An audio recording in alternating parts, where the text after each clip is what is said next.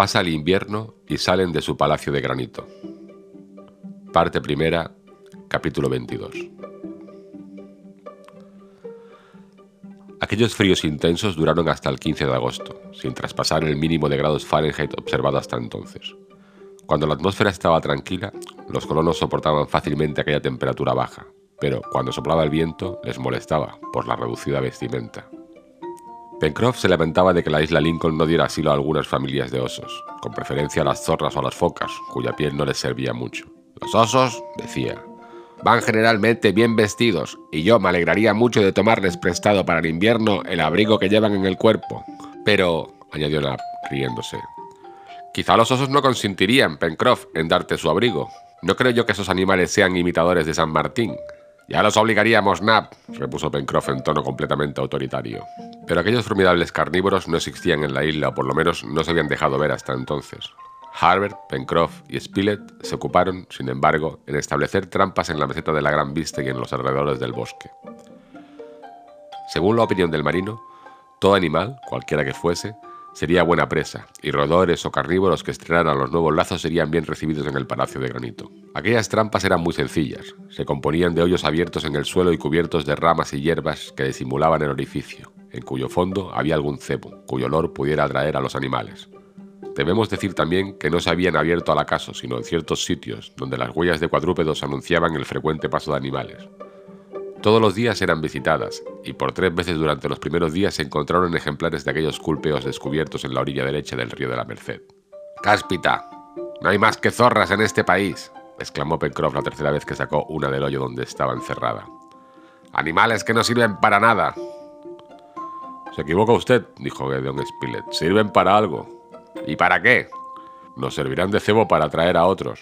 El corresponsal tenía razón, y las trampas fueron cebadas desde entonces con aquellos cadáveres de zorras.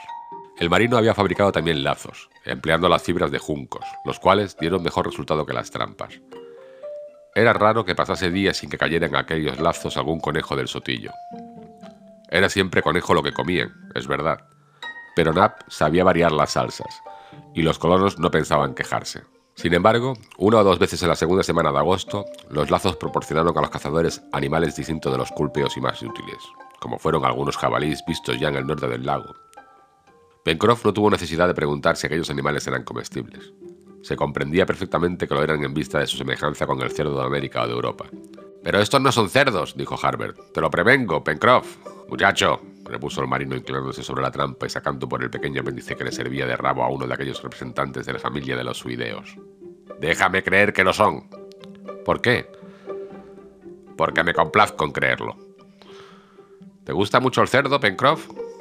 Mucho, exclamó el marino. Sobre todo sus jamones, y si tuviera ocho en vez de cuatro, me gustaría el doble. Los animales de que se trataba eran saínos, pertenecientes a uno de los cuatro géneros que cuenta la familia y eran además de la especie de los tacasus, fáciles de conocer por su color oscuro y por la ausencia de los largos caninos de que están provistas las bocas de sus congéneres. Estos saínos viven ordinariamente en rebaños y era probable que abundasen en la parte silvestre de la isla. En todo caso, eran comestibles desde la cabeza hasta los pies, y Pencroff no pedía otra cosa. Hacia el 15 de agosto el estado atmosférico se modificó por un salto que hizo el viento del nordeste. La temperatura subió algunos grados y los vapores acumulados en el aire no tardaron en resolver en nieve. Toda la isla se cubrió de una blanca sábana y se mostró a los habitantes bajo un nuevo aspecto. La nieve cayó abundantemente por espacios de varios días, llegando a formar una capa de dos pies de espesor. Pronto refrescó el viento y desde lo alto del Palacio de Granito se oían los bramidos del mar sobre los arrecifes. En ciertos ángulos se formaban rápidos remolinos de aire, y la nieve, acumulándose en las altas columnas giratorias, parecía una de esas trombas líquidas que dan vueltas sobre su base. Sin embargo, el huracán procedente del noreste tomaba a través de la isla y la orientación del Palacio de Granito le presentaba de un ataque directo. En aquella tempestad de nieve tan terrible como las que pueden producirse en los países polares, ni Cyrus Smith ni sus compañeros pudieron, a pesar de su deseo, aventurarse a salir de su vivienda y permanecieron encerrados durante cinco días, del 20 al 25 de agosto. Oíase la tempestad rugir en los bosques de Jacamar, que debían sufrir mucho.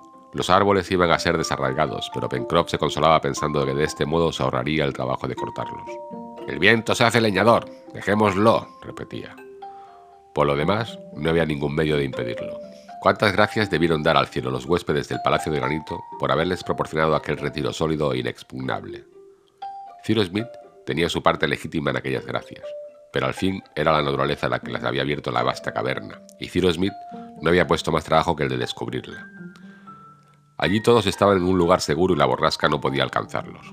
Si hubiesen construido en la meseta de la Gran Vista una casa de ladrillo y de madera, no habría existido los furores de aquel huracán. En cuanto a las chimeneas, a juzgar por el ruido de las olas que se oía con tanta fuerza, era de suponer que se habrían hecho completamente inhabitables, porque el mar, pasando por encima del islote, debía batirlas con furor. Pero en el Palacio de Granito, en el centro de aquella masa inmensa, contra la cual no tenían poder ni el agua ni el aire, nada había que temer. Durante aquellos días de retiro forzoso, los colonos no estuvieron inactivos. La madera cortada en tablas no faltaba en el almacén y poco a poco se completó el mueblaje, haciéndose mesas y sillas y muy sólidas, pues no se economizó la primera materia. Aquellos muebles, un poco toscos y excesivamente pesados, justificaban mal su nombre, que hacen de su movilidad una condición esencial, pero constituían el orgullo de Knapp y Pencroft, que no los habrían cambiado por muebles de Boulet. Después los ebanistas se convirtieron en cesteros y no les salió mal esta nueva fabricación, habían descubierto hacia la punta que el lago proyectaba al norte una abundante mimbrera, donde crecían mimbres de color de púrpura. Antes de la estación de las lluvias, Pencroff y Harbert habían recogido una gran cosecha de aquellos útiles arbustos, y sus ramas, bien preparadas entonces, podían ser empleadas eficazmente. Los primeros ensayos fueron informes, pero gracias a la destreza de los obreros, ya consultándose, ya recordando los modelos que habían visto y rivalizando siempre entre sí, se aumentó en breve el material de la colonia con cestos y canastillos de diversos tamaños. El almacén quedó bien provisto, y Nat encerró en canastillos especiales sus colecciones de rizomas, piñones y raíces de drago. Durante la última semana de aquel mes de agosto el tiempo cambió de nuevo. La temperatura bajó un poco y la borrasca se calmó, permitiendo a los colonos salir de su morada. En la playa había dos pies de nieve, pero se podía caminar sobre aquella superficie endurecida. Ciro Smith y sus compañeros subieron a la meseta de la Gran Vista. Qué cambio. Aquellos bosques que habían dejado verdes, sobre todo en la parte donde dominaban las coníferas, habían desaparecido bajo un color uniforme. Todo era blanco, desde la cima del monte Franklin hasta el litoral. Los bosques, la pradera, el lago, el río, las costas. El agua del río de la Merced corría bajo una bóveda de hielo que se deshacía a cada flujo y reflujo, rompiéndose con estrépito. Innumerables aves revoloteaban sobre la superficie sólida del lago, como patos, cercetas y abobillas. Contábanse por millares, las rocas entre las cuales caía la cascada en la ladera de la meseta estaban erizadas de témpanos de hielo. Parecía que el agua se escapaba en una monstruosa jarra cincelada por el capricho de un artista del Renacimiento. No era posible hacer un juicio sobre los daños causados en el bosque por el huracán, y había que esperar que la inmensa capa blanca que lo cubría se hubiera derretido. Gedon Spilett, Pencroff y Harbert no se olvidaron de las trampas bajo la nieve que las cubría y debieron tener cuidado de no caer en una u otra, lo cual hubiera sido para ellos, a la vez humillante y peligroso, caer en sus propias redes. Pero, en fin, evitaron aquel inconveniente y encontraron las trampas intactas. Ningún animal había caído en ellas, y sin embargo había muchas huellas en los alrededores y entre otras había ciertas marcas de garras muy claras y evidentes. Harbert no vaciló en afirmar que algún carnívoro de la raza felina había pasado por allí, lo cual justificaba la opinión del ingeniero sobre la presencia de fieras peligrosas en la isla Lincoln. Sin duda aquellas fieras habitaban ordinariamente los espesos bosques del Far West, pero, acosadas por el hambre, se habían aventurado hasta la meseta de la Gran Vista. Tal vez olfateaban los huéspedes del Palacio de Granito. ¿Qué son esos felinos? preguntó Pencroff. Tigres, contestó Harbert. Yo creía que esos animales no se encontraban más que en los países cálidos. En el nuevo continente, contestó el joven. Se les encuentra desde México hasta las Pampas argentinas. Ahora bien, como la isla Lincoln está poco más o menos en la misma latitud que las provincias del Río de la Plata, no es extraño que haya en ella algunos tigres. Bueno, dijo Pencroff, vigilaremos. Al fin la nieve se disipó bajo la influencia de la temperatura que fue elevándose. Sobrevino la lluvia y gracias a su acción disolvente desapareció la capa blanca.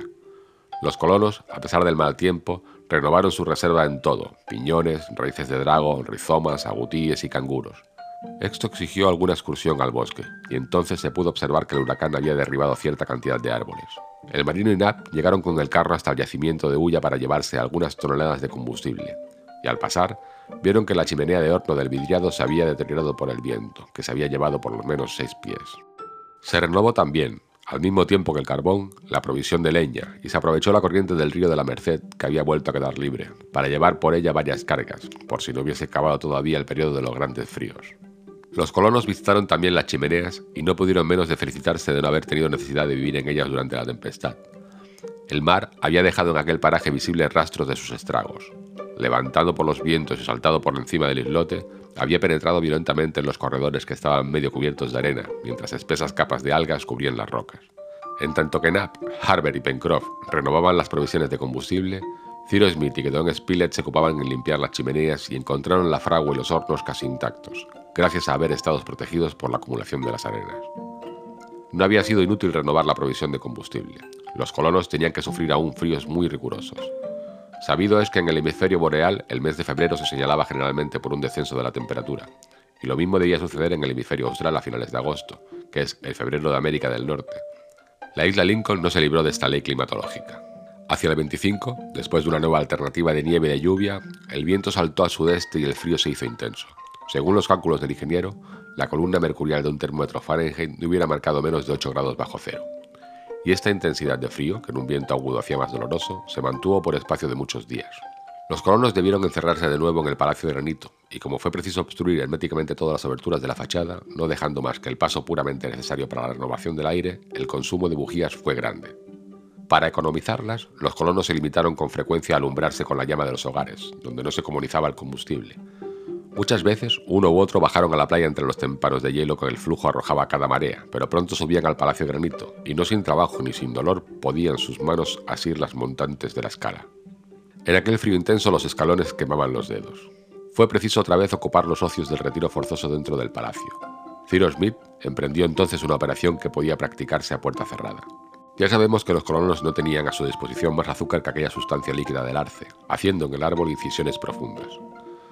Bastaba después recoger en vasos el licor que los árboles destilaban y en tal estado los empleaban en diversos usos culinarios, tanto más fácilmente cuanto que con el tiempo el licor tendía a volverse blanco y a tomar una consistencia de jarabe.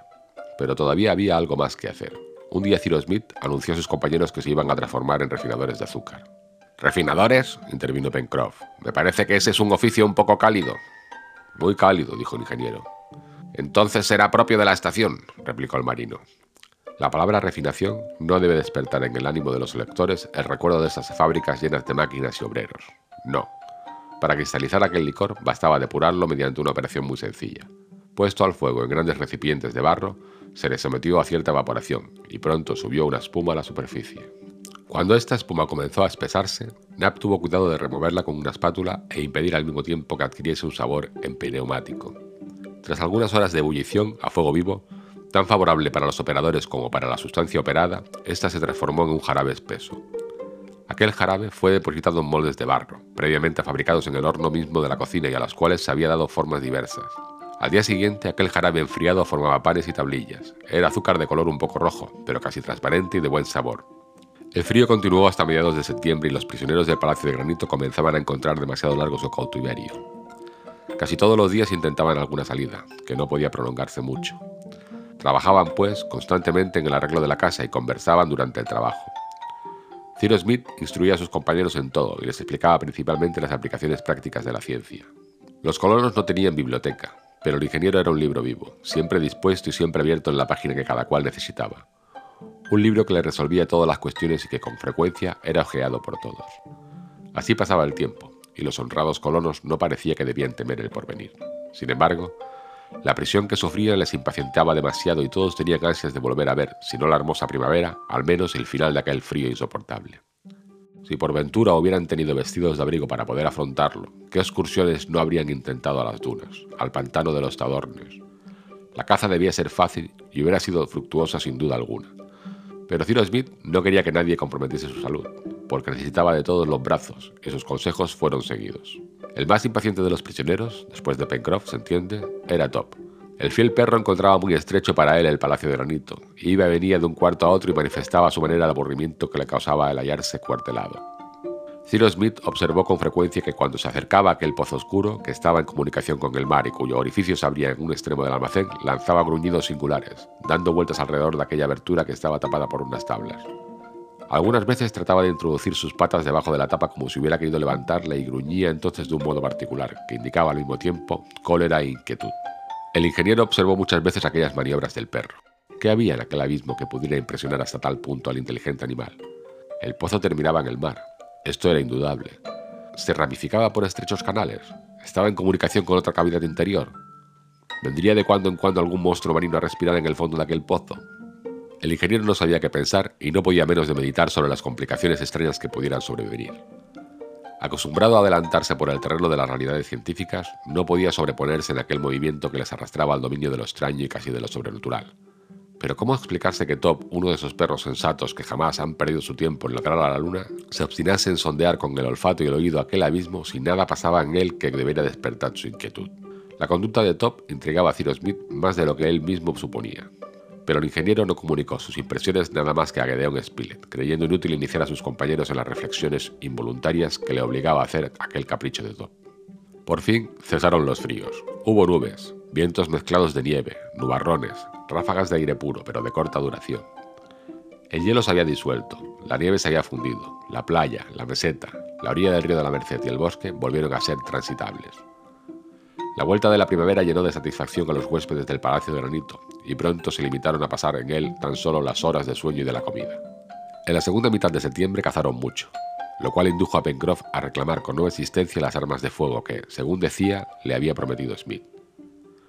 El ingeniero, sabiendo perfectamente que sin instrumentos especiales le sería casi imposible construir un fusil que pudiera prestar algún servicio, aplazaba siempre la operación para más adelante.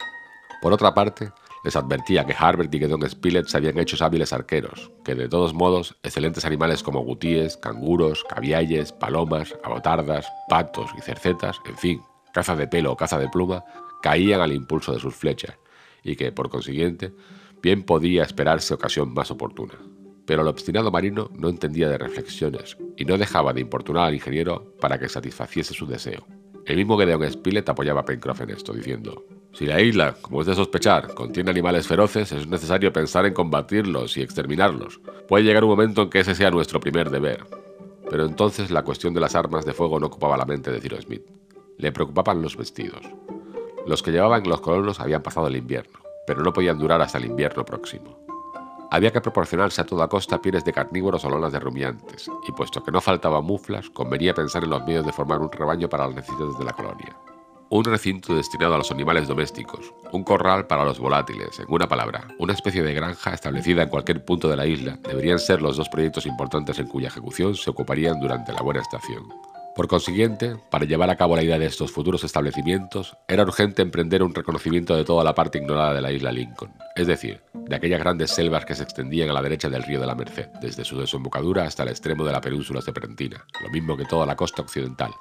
Pero era preciso que el tiempo estuviese asegurado, y todavía debía transcurrir un mes antes que pudiera emprenderse útilmente la expedición. Esperaban con impaciencia cuando ocurrió un incidente que vino a excitar más el deseo que tenían los colonos de visitar completamente su dominio. Era el 14 de octubre. Aquel día Pencroff había ido a visitar las trampas, que tenía siempre convenientemente cebadas, y en una de ellas encontró tres animales, que entrarían en la despensa como llovidos del cielo. Eran una hembra de saíno y sus dos lechoncillos. Pencroff volvió, pues, al Palacio de Granito satisfecho de su captura y, como siempre, hizo gran ostentación de su caza. Vamos, hoy haremos una suculenta comida, señor Ciro, exclamó. Y usted, señor Spilett, participará de ella. Con mucho gusto, dijo el corresponsal. ¿Pero qué es lo que vamos a comer? Lechoncillo. Lechoncillo, Pencroff. Al oírlo a usted creí que nos traería una perdiz con trufas. ¿Cómo? ¿Haría usted ascos al lechón? No, repuso Gedeon Spilett, sin mostrar ningún entusiasmo, y con tal que no se abusase de ese manjar. Bueno, bueno, señor periodista, dijo el marino, a quien no gustaba que despreciasen su caza. Veo que se hace usted el melindroso. Hace siete meses, cuando nos embarcamos en esta isla, se había tenido usted por dichoso encontrando una cabeza semejante. ¿Qué le vamos a hacer? exclamó Gedeón. El hombre jamás es perfecto y nunca está contento. En fin, repuso Pencroff, espero que Nap se lucirá. Vean ustedes, esos dos ainos pequeños apenas tienen tres meses de edad. Estarán tan tiernos como codornices. Vamos, Nap, vamos. Yo mismo vigilaré la cocina. Y el marino entró en la cocina, absorbiéndose enseguida en sus tareas culinarias. Le dejaron que se arreglase a su modo. Nap y él prepararon una comida magnífica compuesta de los dos ainos, de una sopa de canguro, un jamón ahumado, piñones, bebida de drago, té dos huevo y de todo lo mejor que había en la despensa. Pero entre todos los platos debían figurar en primer término los sabrosos ainos en estofado. A las cinco se sirvió la comida en la sala del Palacio de Granito. La sopa de canguro humeaba sobre la mesa y todos la hallaron excelente. A la sopa sucedieron los ainos, que Pencroff quiso trinchar por sí mismo, y de los cuales sirvió porciones monstruosas a cada uno de los comensales. Los lechoncillos estaban verdaderamente deliciosos, y Pencroff, devoraba su parte con glotonería, cuando de repente dejó escapar un grito y un taco. ¿Qué pasa? preguntó Ciro Smith. ¡Ay, ay! Acabo de romperme una muela, contestó el marino. ¿Cómo? ¿Tienen piedras los ainos que usted caza? dijo Gedeon Spilett. Habrá que creerlo, añadió Pencroff, sacando de la boca el objeto que le había costado una muela. No era una piedra, sino un grano de plomo.